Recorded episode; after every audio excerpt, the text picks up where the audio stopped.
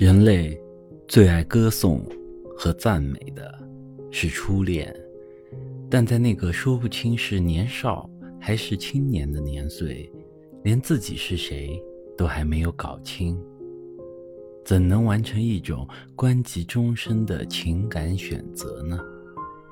因此，那种选择基本上是不正确的。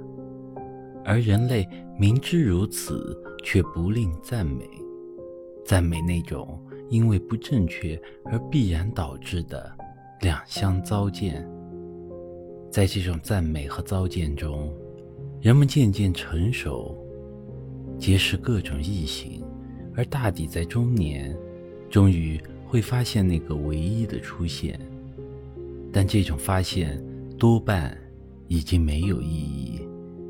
因为他们肩上压着无法卸除的重担，再准确的发现，往往也无法实现。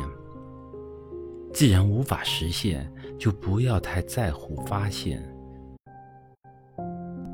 即使是唯一，也只能淡然颔首，挥手告别。